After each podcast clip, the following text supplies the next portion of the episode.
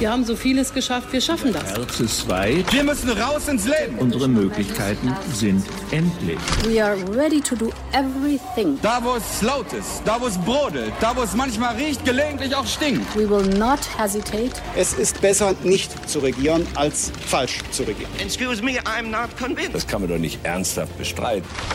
Hauptstadt das Briefing mit Michael Brücker und Gordon Ripinski. Live von der Pioneer One. Herzlich willkommen zur neuen Ausgabe des Hauptstadt-Podcasts. Es ist Freitag, der 27. August. Und ich wünsche Ihnen auch ein herzliches Willkommen. Gordon Ripinski, mein Name. Schön, dass Sie wieder dabei sind. Die aktuelle Situation in Afghanistan ist eine Katastrophe. Aber sie kommt nicht aus dem Nichts. Hinterher, im Nachhinein, alles genau zu wissen und exakt vorherzusehen, das ist relativ mühelos. Ja, Gordon, das waren die beiden aus meiner Sicht wesentlichen O-Töne aus der Bundestagsdebatte zum Afghanistan-Einsatz diese Woche. Angela Merkel, die jede Schuld von sich weist und äh, kritisiert, dass die Kritiker immer hinterher alles besser wissen. Und Christian Lindner, der einen Punkt macht, indem er sagt, diese Katastrophe kommt nicht aus dem Nichts. Man hätte vorbereitet sein können. Ja, beide Punkte sind irgendwie richtig, aber dieser schreckliche Anschlag mit vielen Todesopfern jetzt am Kabuler Flughafen, der zeigt nochmal umso schonungsloser auch, wie wenig man vorbereitet war auf das, was jetzt passiert. Und andererseits hat äh, Angela Merkel natürlich auch recht, es gibt eben nicht dieses eine Beispiel für den gelungenen, erfolgreichen Auslandseinsatz. Und vielleicht ist das ja auch die Lehre daraus, dass man wirklich vorsichtiger sein muss, dass man sich bescheidenere Ziele setzen muss in solchen Einsätzen. Ja, viele haben der Redner haben ja wieder mal auf Peter Struck hingewiesen, den ehemaligen Verteidigungsminister und Fraktionschef der SPD, der mit seinem ja legendären Satz zu diesem Afghanistan-Einsatz eine ganze Debatte geprägt hat. Deutschlands Sicherheit wird auch am Hindukusch verteidigt.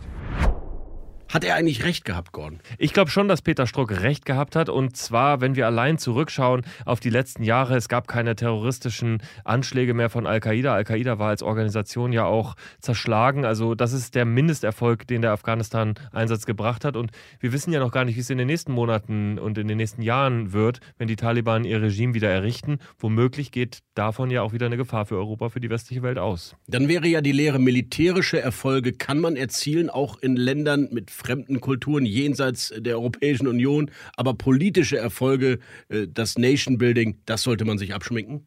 Genau, und die Grundsatzfrage, die sich dann stellt, ist, wie lange kann man denn dann in so einem Land bleiben? Natürlich kann man sagen, wir haben den Erfolg gehabt, es gab keine Terroranschläge, aber es, das war eben auch nur in Zusammenhang mit einer, wenn man so will, Besatzung des Landes möglich. Das kann man ja auch nicht auf Dauer machen. Wir können zum Beispiel, wenn man jetzt nach Mali guckt oder nach Libyen oder so, natürlich können wir auch Terroranschläge oder die Bildung von terroristischen Organisationen verhindern, wenn wir dort sind. Aber äh, das ist eben auch, finde ich, eine moralische Frage, die wir diskutieren müssen. Wollen und können wir auch einfach so Länder besetzen, auch wenn wir da eine strategische, sicherheitspolitische Bedeutung sehen? Die Antwort ist nein, jedenfalls auf Dauer nicht. Also es ist ein Dilemma, man kommt nicht so leicht raus. Ja, unsere moralischen Prinzipien weltweit zu verteidigen und Menschenrechtsverletzungen zu ahnden, ist eine Sache. Das andere ist eben dann doch was auch der ehemalige Bundesverteidigungsminister Thomas de Maizière diese Woche, der bei uns zu Besuch war auf dem Schiff, ja auch gesagt hat, wir müssen uns davon verabschieden, dass wir dort Strukturen aufbauen können, wie wir sie kennen. Er sprach ja auch von diesen föderalistischen Tendenzen in Afghanistan und wir kommen von außen und denken, komm, wir machen jetzt mal eine nationale Identität. Das hat eben alles nicht funktioniert muss ich jetzt mal sagen, sagen jetzt auch viele im Moment. Ne? Das ist eine einfache Erkenntnis im Rückblick. Es stimmt auf jeden Fall. Was ich interessant finde, ist, dass schon der mittlerweile verstorbene Altkanzler Helmut Schmidt dazu geraten hat, skeptischer und äh, vorsichtiger an den Afghanistan-Einsatz ranzugehen. Afghanistan, Pakistan, Zentralasien, islamistischer Dschihadismus. Zu diesem Problemkomplex gibt es gegenwärtig und auf absehbare Zukunft keine überzeugende Lösung. Ja, Helmut Schmidt wusste offenbar vieles schon früher und trotzdem äh, habe ich selten so viel Ratlosigkeit erlebt wie jetzt in der Bundesregierung. Wie gesagt, so ein kluger Mann wie Thomas de Maizière, der gar nicht sicher ist, ob es überhaupt noch eine außenpolitische Doktrin geben kann, die dieses Land, die die Bundesrepublik aufstellt, oder ob nicht doch jeder Einsatz eine andere Begründung, ein anderes Ziel benötigt. Am Ende glaube ich, eine eigene sicherheitspolitische Doktrin von Deutschland gibt es nicht wirklich. Wenn es eine gibt, dann lautet sie, wir folgen dem Bündnis, wir folgen den Vereinigten Staaten.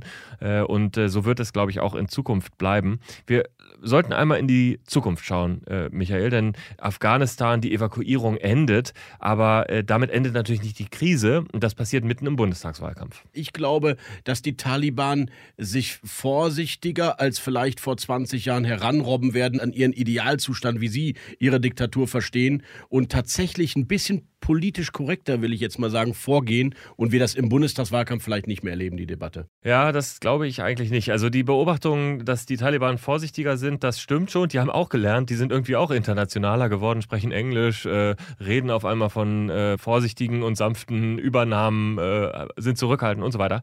Aber ich glaube trotzdem, wir werden jetzt die Bilder haben äh, vom äh, Flughafen, äh, in dem wir dann auch auf einmal Menschen sehen, die nicht mehr evakuiert werden können. Wir werden dann Flüchtlingsbewegungen haben. Wir haben die Debatte schon jetzt und damit wird das nochmal anders in den Wahlkampf reinkommen. Und dann hoffentlich wird uns erspart bleiben, dass wir eben Bilder auch sehen von wirklich von den unmittelbaren Folgen des Taliban-Regimes in Afghanistan. Ich glaube, das würde dann nochmal den Bundestagswahlkampf weiter prägen. Kann sein, aber ich glaube, jetzt kommen ja die Trielle, Gordon. Jetzt geht es um die Debatten, äh, wie Deutschland vorankommt. Ich nehme mal an, Afghanistan wird keine große Rolle mehr spielen in diesen, in diesen letzten Wahlkampfwochen. Aber darüber äh, reden wir jetzt ja noch im, im Deep Dive, was im Wahlkampf eigentlich passiert und was sich da alles gerade in den letzten Tagen und Wochen verändert hat.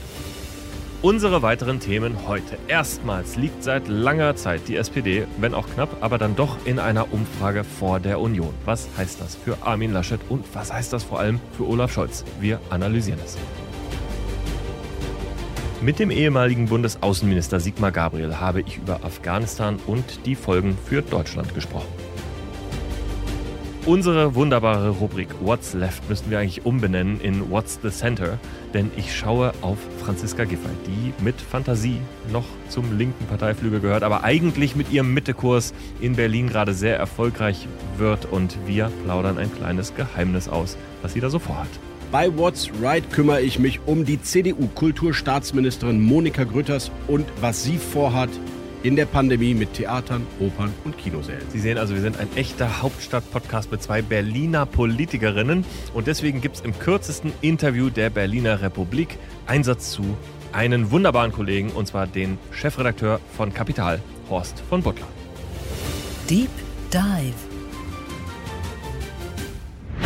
Die SPD kämpft seit langem mit schlechten Umfragewerten. Jetzt haben die Sozialdemokraten erneut an Zustimmung verloren. Die Parteispitze hat immer wieder betont, dass der nötige Erneuerungsprozess auch in der Regierung möglich sei. Bis jetzt sind die Sozialdemokraten den Beweis dafür schuldig geblieben. Ja, das erinnert mich in der Tat so ein bisschen an die deutschen Ingenieure, die sowas wie MP3 und Faxgeräte erfinden, aber dann eben andere das vermarkten. Das ist in der SPD genauso. Sich also ständig immer selber zu attackieren und eigene Erfolge gar nicht zu feiern und schlecht zu verkaufen.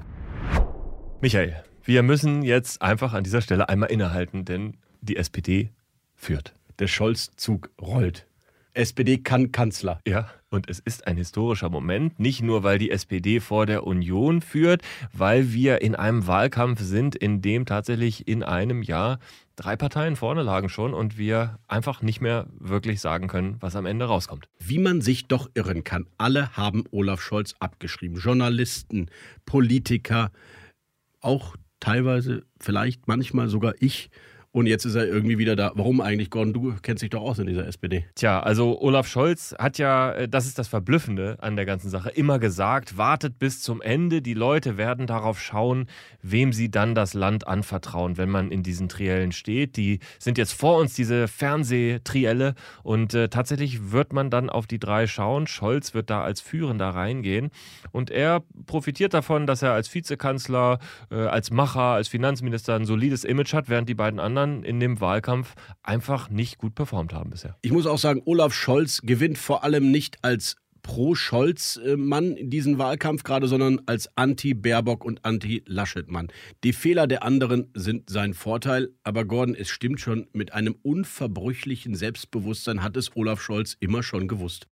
Ja, aber diese Tatsache, dass die anderen äh, schwach sind und Olaf Scholz dann von dieser Schwäche profitiert und die solide Alternative ist, das ist ein Stück weit auch das Muster seiner politischen Karriere. So ist er 2011 auch zum Beispiel in Hamburg mit einer absoluten Mehrheit an die Macht gekommen. Damals, wir erinnern uns, brach äh, Schwarz-Grün auseinander. Ole von Beust und die Grünen waren beide erledigt.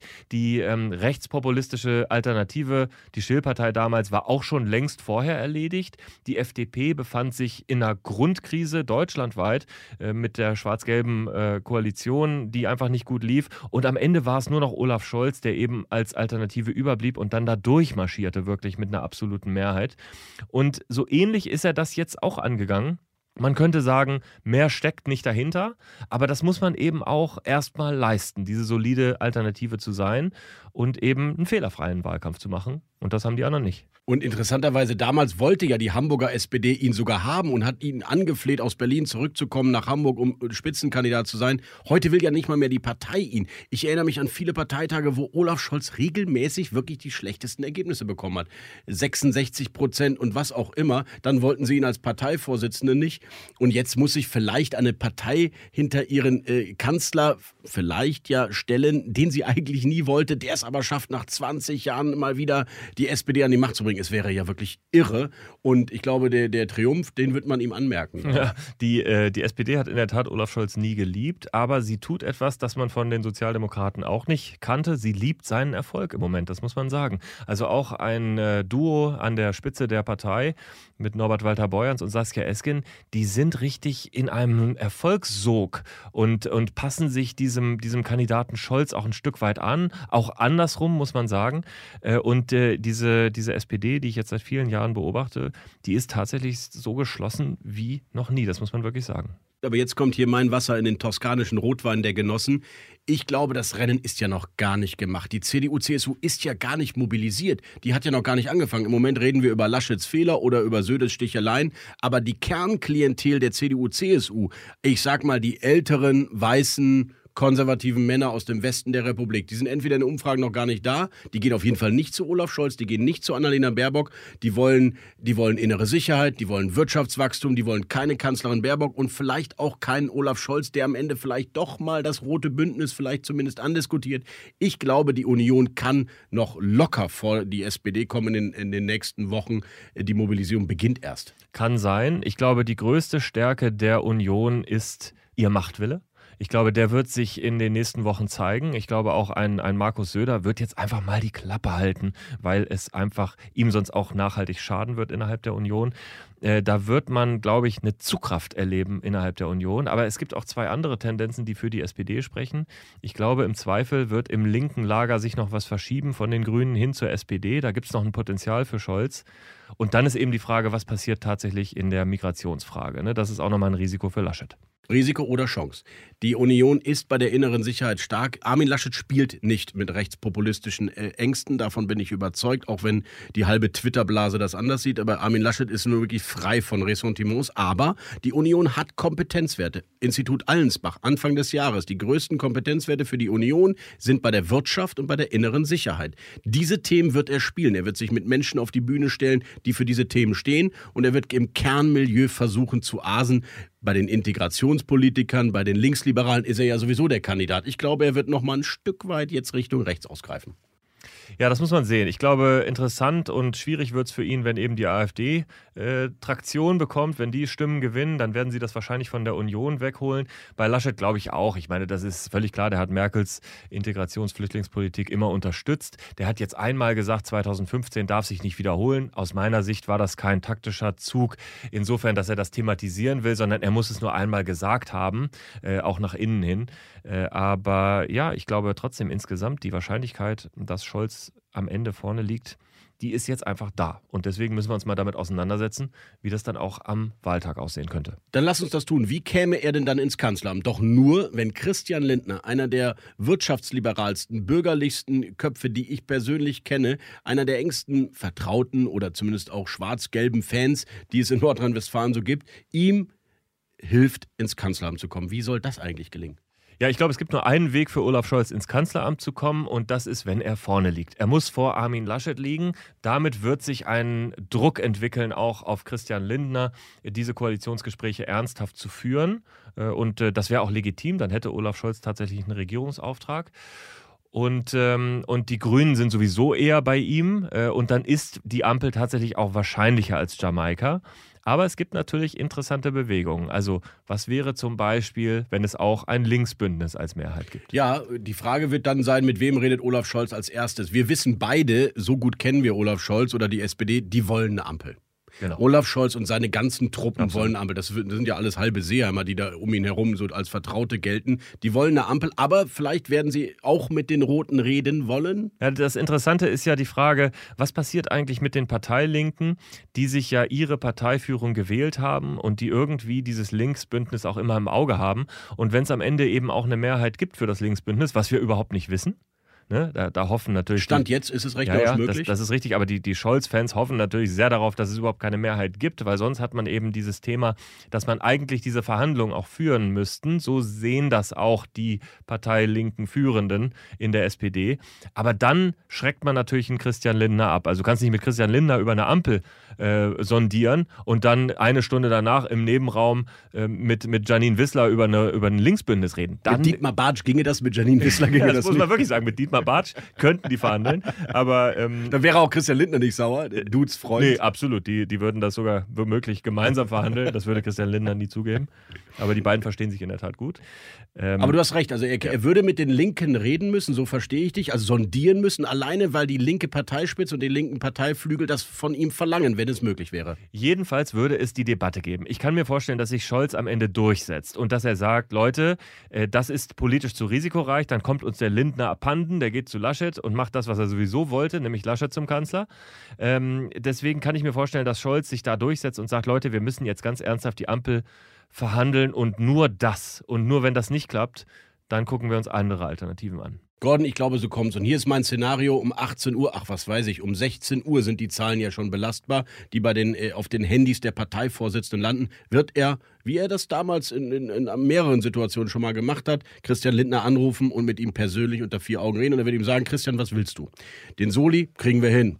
Vermögensteuer will ich eh nicht, bin Olaf Scholz, habe ich eh gar keinen Bock drauf. Du willst Finanzminister werden, verstehe ich, kriegst du zwei weitere Ministerien, die werden unter vier Augen, wird er ihm ein richtig fettes Angebot machen, sodass Christian Lindner gar nicht anders kann, als mit ihm ernsthaft zu fahren. Ich glaube, auch die Trophäe der SPD wird nicht ein höherer Steuersatz hier oder dort sein, sondern die Trophäe der SPD wird der höhere Mindestlohn sein. 12 Euro äh, oder vielleicht sogar noch ein bisschen mehr. Und das kommt von, hm, von wem? Von Olaf Scholz. Der war der Erste, der es vorgeschlagen hat. Nicht Norbert Walter Borjans oder Saskia Esken. Olaf Scholz hat es vorgeschlagen. Er kommt, er ist Arbeitsrechtler. Der kommt aus dieser Ecke und der macht das zu seinem Projekt und der wird die Steuerthematik bei der FDP belassen.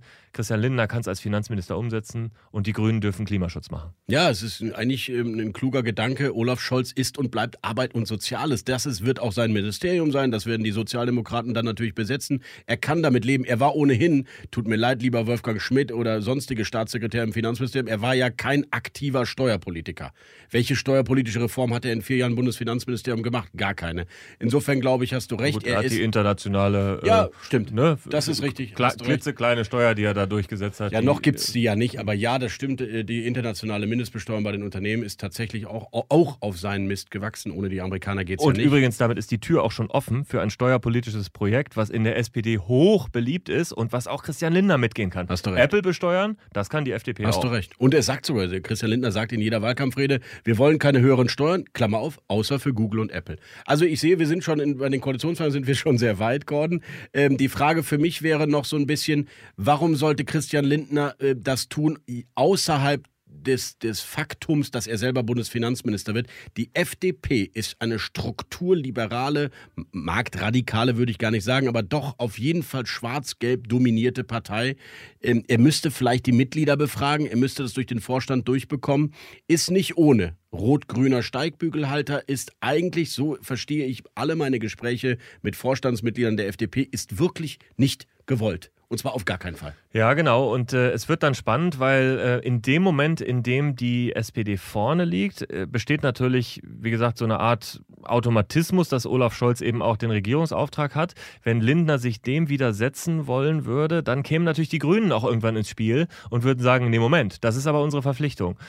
Und mein Gefühl ist, Christian Lindner will auch als Person, auch vor der Öffentlichkeit bei diesen Koalitionsverhandlungen bestehen. Das hat er letztes Mal ja nicht geschafft mit seinem Aus aus Jamaika. Und deswegen glaube ich nicht, dass er da Harakiri machen würde. Ich glaube, dass er am Ende eine Führung, einen Regierungsauftrag auch anerkennen würde. Ich sag mal, drei, vier Ministerien für die FDP sind sicherlich drin. Aber was wäre, wenn deine Grünen-These mal durchexerziert kommt und die Grünen am Ende diejenigen sind, die das alles nicht mehr mitmachen wollen, weil man über ihre Köpfe hinweg Verhandlungen macht? Dann, und das ist eigentlich auch die große Chance für Olaf Scholz oder Armin Laschet, gibt es immer noch die Möglichkeit zur Deutschlandkoalition. Und wer weiß, vielleicht gibt es ja einen Kanzler Olaf Scholz, einen Außenminister Armin Laschet und einen Bundesfinanzminister Christian Lindner. Das wäre mal ein ganz interessantes Szenario. Es ist unheimlich viel drin, das muss man sagen. Es sind viele Alternativen drin. Und es sieht tatsächlich im Moment auch so aus, als ob es keine äh, Ausschlüsse gibt von Koalitionen bis zu den Wahlen. Wir wissen es noch nicht genau, das kann auch auf den letzten Metern passieren. Aber wenn das Linksbündnis theoretisch nicht ausgeschlossen ist, wenn die Ampel nicht ausgeschlossen ist, wenn Deutschland nicht ausgeschlossen ist, dann kann es am Ende sein, dass es drei, vier mögliche Optionen gibt und sich die Parteien gegenseitig Angebote machen können und, äh, und wir, wir ein, ein wochenlanges Szenario von Sondierungen und Gesprächen miteinander erleben, ist möglich. Liebe Zuhörerinnen und Zuhörer, hier kommt das Versprechen von Gordon Ripinski und Michael Bröker. Nicht nur kennt dieser Mann sich unglaublich gut in der SPD aus, sondern wir beide werden auch ab dem Tag der Bundestagswahl, ab der Minute eins, werden wir diese Sondierungen, diese Verhandlungen, diese Gespräche minutiös für Sie, liebe Zuhörer und Leser, nachrecherchieren und Ihnen jede Wendung und Irrung und Wirrung detailliert beschreiben. Richtig, Gordon? Ja, ich würde sagen, äh, in der Urlaubsverbot. In der parlamentarischen Urlaubsverbot haben wir sowieso. In der parlamentarischen Gesellschaft wird gerade schon ein schallisolierter Raum für uns eingerichtet, damit wir live von den Koalitionsverhandlungen berichten können. Ich glaube, sie werden nicht mehr dort stattfinden, Gordon. Ich glaube, die parlamentarische Gesellschaft ist ist verbrannt. Tabu, ist verbrannt. Ist verbrannt. Wir bieten, lieber Christian Lindner, lieber Armin Laschet, lieber Olaf Scholz, wir bieten die Pioneer One an. Ja. Wir, wir beide gehen aufs Freideck. Ihr könnt unten dann im, im Newsroom könnt ihr gerne verhandeln. Da gibt es große Tische. Es Schöne bewegt Fotos. sich. Man kann sich an das Freideck stellen und äh, visionäre Bilder, indem man mit dem Finger auf irgendwelche Dinge zeigt, machen lassen. Nur bitte, nur bei der Brücke unter der Friedrichstraße bitte aufpassen, die ist besonders niedrig. Und wenn Sie wissen wollen, was äh, Gordon Repinski mit diesen visionären Pathosbildern meinte, schauen Sie einfach auf sein Instagram-Profil. Interview der Woche. Herr Gabriel, ich grüße Sie. Grüße, Herr Repinski. Herr Gabriel, die Evakuierung der Bundeswehr aus Kabul ist beendet. Einige tausend Ortskräfte und ihre Familien konnten gerettet werden, aber viele mussten auch zurückbleiben. Was fühlen Sie in diesem Moment? Ja, ich bin wahrscheinlich so entsetzt wie viele andere, die diesen Krieg und die Entwicklung in Afghanistan in den letzten Jahren mitverfolgt haben. Ich meine, es sind nicht nur weiter viele Helferinnen und Helfer, Afghanen, die dort zurückbleiben und die jetzt Angst davor haben müssen, weil sie uns geholfen haben. Und soweit ich weiß, sind auch Bundesbürger noch vor Ort. Ich habe zum Beispiel einen Hilferuf für Deutschlehrerinnen und Deutschlehrer äh, bekommen, die dort äh, vor Ort sind äh, und von denen unklar ist, ob man sie alle oder wenigstens zum Teil bereits transportieren kann bis zum Ende der Bundeswehrmission. Also das ist schon bitter und eigentlich eine große Schande für nicht nur für Deutschland, sondern für den ganzen Westen, der ein Land im Chaos zurücklässt. Ist es vertretbar, als Staat in einer solchen eskalierenden Lage zu sagen, es ist zu gefährlich, wir müssen raus, auch wenn noch Bundesbürger vor Ort sind? Das ist eine ganz schwere Güterabwägung, die die Verantwortlichen dort in der Politik machen müssen, denn die Entscheidung drin zu bleiben, äh, damit riskiert man mit hoher Sicherheit das Leben von Angehörigen der Bundeswehr und der Streitkräfte. Äh, Im Grunde ist es äh, zu spät, in so einer Situation überhaupt vor so eine Alternative gestellt zu werden. Die Frage ist ja, warum äh, ist nicht seitdem die Amerikaner gesagt haben, sie ziehen raus, das ja vor Monaten passiert, warum ist seitdem nicht eine solche Evakuierung vorbereitet worden und vielleicht auch verbunden worden mit einem für eine bestimmte Zeit höheren Einsatz an Soldatinnen und Soldaten vor Ort? um einfach länger die Sicherung der Hauptstadt Kabuls und des Flughafens gewährleisten zu können. Was ist Ihre Einschätzung? Warum ist genau diese Entscheidung nicht früher gefallen? Lag es an den fehlenden Daten, an den fehlenden Informationen oder am fehlenden politischen Willen? Also man muss sich ja vorstellen, da ist seit 20 Jahren äh, die internationale Staatengemeinschaft vor Ort, die NATO, mit den besten Militärs, die wir haben. Der amerikanische General Petraeus war einer davon. Wir haben viele Angehörige der Bundeswehr dort. Wir haben den militärischen Abschirmdienst, wir haben den Bundesnachrichtendienst, die CIA, äh, die Amerikaner, die Franzosen, alle Geheimdienste sind dort. Und trotzdem sollen wir nach 20 Jahren völlig blind gewesen sein für die Schwäche der afghanischen Armee. Das zu glauben, fällt mir schwer. Dann müssten die alle ihren Job sehr, sehr schlecht gemacht haben. Das kann ja nicht sein, nachdem man 350.000 afghanische Sicherheitskräfte über Jahre ausgebildet hat, dass wir keine wirkliche Einschätzung haben über deren Kampfkraft, vor allem über deren Moral und über deren Zusammenhalt. Deswegen der Verdacht liegt nahe, dass das politisch nicht öffentlich gemacht wurde, die Schwäche der afghanischen Armee, weil man sonst natürlich den Abzug nicht hätte legitimieren können. Der Abzug ist ja unter anderem damit legitimiert worden, dass man gesagt hat, inzwischen sind wir im Aufbau der afghanischen Sicherheitskräfte so weit, dass die mit ein bisschen Begleitung von außen in der Lage sein werden, den Taliban standzuhalten. Da ist, äh, sind so Sätze gefallen wie Kabul halten wir noch drei, vier Jahre, gedauert hat es dann drei, vier Tage. Und all die Fragen, die jetzt kommen, die wären ja sofort aufgetaucht, wenn sozusagen die Berichte dargestellt hätten, wie schwach die afghanischen Sicherheitskräfte sind, wären sofort Menschen gekommen, hätten gesagt, ja, dürfen wir denn eigentlich abziehen? Überlassen wir das Land nicht dann dem Chaos? Machen wir nicht all das kaputt, was wir in den letzten Jahren aufgebaut haben, bis hin dazu, dass ein Land, das im Chaos versinkt, wie ein Magnet wirkt auf internationalen Terrorismus und dass sozusagen die terroristischen Strukturen, die ja wirklich zerschlagen wurden in Afghanistan, dass die dann wieder zurückkommen und es erneut bedrohen. Und deswegen glaube ich, es ist schwer zu verstehen und nachzuvollziehen, wenn gesagt wird, wir haben uns geirrt. Äh, wir wussten nicht, wie schwach die sind. Andererseits ist das politische Desaster, der politische Schaden natürlich maximal groß im Moment. Und wenn es andersrum gewesen wäre, dann hätte man vertreten müssen, dass dieser Einsatz immer weiter und immer weiter läuft. Auch das wäre ja keine gute Lösung gewesen, oder? Ja, das weiß ich eben nicht. Ich meine, ähm, ich finde die Einschätzung, die auch hohe Militärs haben, dass man sagt, die Amerikaner sind bis heute in Korea vertreten mit Tausenden von Soldaten nach, obwohl der Koreakrieg seit langem beendet ist. Nun kann man die Staaten nicht miteinander vergleichen. Aber wenn Sie in ein Land reingehen und zu einem bestimmten Zeitpunkt sagen, und das war 2011 der Fall, jetzt bleiben wir hier, obwohl wir die Strukturen der Terroristen zerschlagen haben, weil wir das Land nicht sozusagen wieder freigeben wollen für alle möglichen islamistischen Terrororganisationen. Wir wollen helfen, einen Staat, wie immer der dann auch aussieht, das wird keine westliche Demokratie am Ende sein, aber wir wollen zumindest in der Stammeskultur Afghanistans eine gewisse Stabilität erreichen, dann muss man weiter drin bleiben. Na klar. Es gab ja über viele Jahre Kritik an unserer Präsenz in Afghanistan.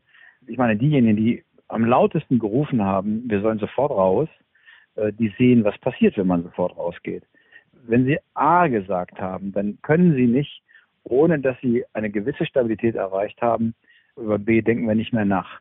Der Zeitpunkt wäre, glaube ich, gewesen, sowas ernsthaft vorzubereiten, als letztlich Osama bin Laden gefasst war.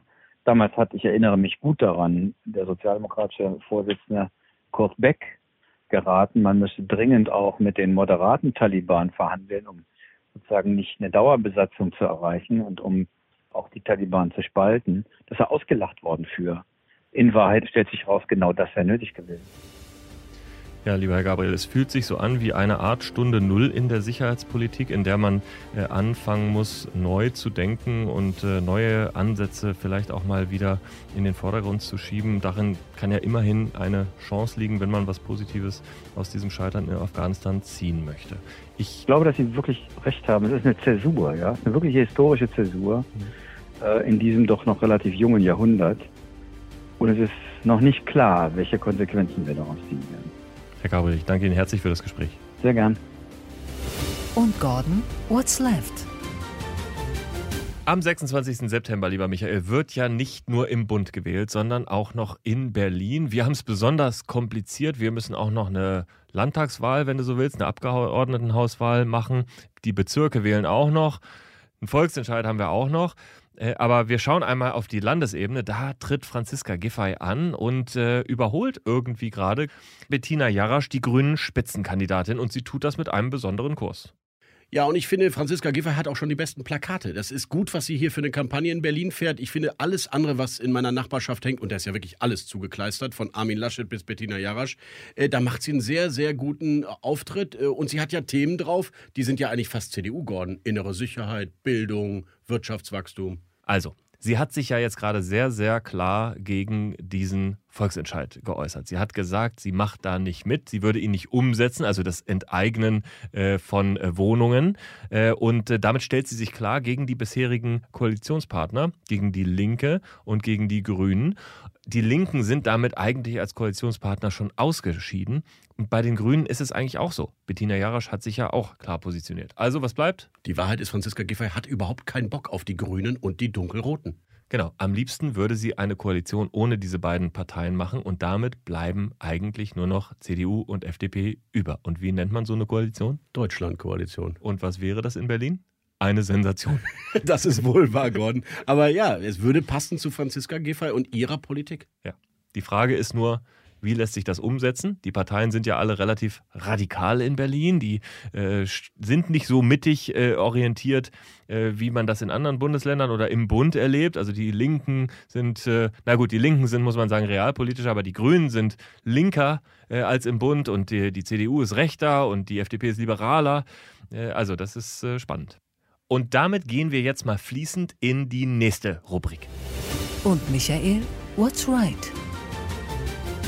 Ja, Gordon, wir bleiben in Berlin und sind bei der CDU. Äh, Kandidatin, die es gerne mal geworden wäre, nämlich Monika Grütters. Die wollte als Spitzenkandidatin für die CDU in Berlin antreten und sie hat Franziska Giffey sogar angeboten, eine gemeinsame Koalitionsaussage mit ihr zu machen, also eine große Koalition in Berlin im Wahlkampf schon anzuteasern. Das hätte es noch nie gegeben. Sie wäre sogar wahrscheinlich bereit gewesen, mit Franziska Giffey gemeinsam aufs Plakat zu gehen. So ist es nicht gekommen. Jetzt könnte dann Kai Wegner, der Spitzenkandidat, ähm, der Vizekanzler, wenn man so will, unter Franziska Giffey werden. Es ist somit das Unterwürfigste, was ich je von einer CDU CDU-Politikerin gehört habe, dass man gleich äh, in, äh, in eine Koalitionsaussage mit der SPD und dann auf ein Plakat geht. Äh, das hat sich in der CDU bisher bundesweit noch nie jemand getraut. Man muss aber auch sagen, die Berliner CDU hat alles schon probiert und nie hat was geklappt. Ich glaube, dass äh, Monika Grütters als Spitzenkandidat in Berlin mit Franziska Giffey zusammen in einen Wahlkampf geht, vielleicht wäre, ist es so verrückt, dass es schon wieder sinnvoll gewesen wäre. Jedenfalls habe ich mit Monika Grütters über etwas ganz anderes gesprochen. Bei What's Right ist es Zeit, an die Kultur zu denken. Wir sind ja auch ein Kulturpodcast. Und wie geht das jetzt eigentlich mit 2G und 3G in der Kulturbranche? Die Kulturstaatsministerin Monika Grütters hat uns dazu dies gesagt. Ich glaube, dass die Veranstalter, die sich für 2G entscheiden, nicht nur den Druck auf die Ungeimpften machen wollen, das ist ein Nebeneffekt, sondern die möchten einfach sicher sein, dass bei ihnen nichts passieren kann, damit sie etwas großzügiger in ihren Häusern mit dem Publikum umgehen können. Und das, finde ich, kann man ihnen auch nicht verwehren. Da werden wir ja sehen, welche Effekte das auslöst. Aber ähm, für die staatlichen Institutionen gilt nach wie vor geimpft, genesen oder getestet ähm, weil wir keine Impfpflicht aussprechen. Aber ich lasse keine Gelegenheit, auch diese nicht aus, energisch für das Impfen zu werben, weil das nicht nur den Einzelnen, sondern die Gemeinschaft schützt. Und wer daran ein Interesse hat und wenn man Kultureinrichtungen aufsucht, dann geht es einem ja gerade auch um das Gemeinschaftserlebnis Kultur. Der sollte mit einer Verantwortung fürs große Ganze auch geimpft kommen, wenn es möglich ist. What's next? Michael, während wir hier sprechen, passiert etwas, das wird nicht nur die nächste Woche prägen, sondern auch die Wochen danach. Unser Büro, unsere Pioneer One, hat uns verlassen. Ja, unser Büro ist weg. Es ist auf dem Weg zu Ihnen, liebe Pioneers, liebe Zuhörerinnen und Zuhörer. Wir gehen auf Deutschlandreise und das Schiff bewegt sich bereits ohne uns in Richtung Ludwigshafen, wo dann am 11. September unsere Deutschlandreise beginnt. Ich hoffe mit Ihnen an Bord, mit zahlreichen unserer Zuhörerinnen und Zuhörer und mit spannenden Gästen. Wir sind dann zwei Wochen unterwegs und die Route wird so aussehen, dass wir eben in Ludwigshafen am 11. starten. Dann fahren wir über Frankfurt ins Rheinland, dann nach Minden, Hannover, Wolfsburg, Potsdam und dann kommen wir am 24. in Berlin an, also kurz vor der Bundestagswahl. Sie können also Gordon Repinski in seiner Heimat Hannover treffen oder Sie können Michael Bröker in meiner Heimat Köln treffen, egal wo. Sie können uns auf jeden Fall treffen und denken Sie daran. Sie dürfen mitmachen. Sie können uns auf der Pioneer One oder digital Ihre Wünsche, Anregungen und Kritik an eine neue Bundesregierung mitgeben. Denn unser Projekt heißt Flaschenpost. Wir sammeln Ihre Forderungen an die Politik ein, live und in Farbe auf der Pioneer One oder digital als Flaschenpost. Schauen Sie einfach mal rein, wie das genau funktioniert. expedition.thepioneer.de Einsatz zu ja, bei uns jetzt im kürzesten Interview der Berliner Republik ist Horst von Butler, ein geschätzter Kollege, Chefredakteur von Kapital, Mitglied der Chefredaktion beim Stern, Buchautor. Ich kann Ihnen das, liebe Zuhörerinnen und Zuhörer, übrigens sehr empfehlen, nämlich Wie komme ich zur ersten Million? Das ist ein Buch, das sich lohnt zu lesen. Äh, er ist heute bei uns. Wir freuen uns sehr. Lieber Horst von Butler, schönen guten Tag. Hallo, grüße dich. Es geht direkt los mit dem ersten Begriff, Horst. Scholz oder Laschet? Im Moment wieder Scholz, die Überraschung aller, aber bis zum 26. September ist echt noch eine, noch eine Weile hin. Menschelnde Reportagen. Ähm, sind manchmal spannend, aber man darf das große Ganze auch nicht aus dem Blick verlieren und darf nicht zu sehr triefen. Adelstitel. Kann man sich nichts mehr von kaufen. Linksbündnis wäre mein äh, Horror, äh, wenn es Ende September zu Rot-Rot-Grün kommt. Aber ich glaube, das ist derzeit unrealistisch. Bilderstrecken. Äh, Im Netz äh, macht man das gerne, um viele Klicks zu generieren. Äh, Im Magazin immer noch äh, eines der unverzichtbaren Elemente. Financial Times Deutschland. Eine der besten Zeiten, die ich hatte und ich habe jeden Tag genossen und sehr viel gelernt und ich bereue nichts. Meine erste Million. Die werde ich äh, nicht so schnell haben. Ich weiß nicht, ob ich sie noch kriege. Ich bin die falsche Generation im Journalismus. In dem Buch haben wir so 50 Porträts versammelt und da kann man vieles von lernen, wie die Menschen da zur Million gekommen sind. Vielen Dank, lieber Horst von Butler, und einen schönen Tag noch. Sehr gerne. Das war der Hauptstadt-Podcast an diesem Freitag. Es hat mir große Freude bereitet. Gordon, hast du uns noch was mitgebracht von unseren Zuhörerinnen und Zuhörern? Ja, Moritz Kaltwasser hat geschrieben, der hat sich gewünscht, dass wir uns Olaf Scholz näher anschauen. Das haben wir in seinen Perspektiven für die Wahl jetzt gemacht. Moritz Kaltwasser hat sich gewünscht, dass wir uns auch die inhaltlichen Themen nochmal angucken. G20-Gipfel, Cum-Ex, Wirecard, die ganzen Themen. Äh, das haben wir schon ganz viel gemacht in unseren Newslettern, aber ich verspreche, das wird in den nächsten Wochen natürlich noch Thema sein, denn ich glaube jetzt in dem Moment, Michael, da wirst du mir nicht widersprechen, in dem Olaf Scholz eben der aussichtsreiche Kandidat ist fürs Kanzleramt. Da wird man ihn auch nochmal anders durchleuchten als bisher. Absolut, das wird passieren und insofern glaube ich, ähm, wird auch diese Themen, die Sie angesprochen haben, werden sicherlich noch einmal journalistisch aufgearbeitet. Und wer sich Themen wünscht oder wer uns Feedback geben möchte, äh, dem äh, würde ich gerne nochmal die E-Mail-Adresse sagen: g.repinski.mediapioneer.com. Ich freue mich immer sehr über Ihre Mails und über Ihre Anregungen und freue mich eigentlich auch immer zu lesen, dass sie sich richtig damit auseinandersetzen, was wir hier machen und äh, ja, einfach weiter so. Ähm, wir freuen uns und lesen auch immer gerne etwas vor. Das war's von uns in dieser Woche, Michael. Wir freuen uns auf Sie. Bis dahin, auf Wiederhören. Tschüss und adieu. Hauptstadt das Briefing mit Michael Brücker und Gordon Ripinski. Live von der Pioneer One.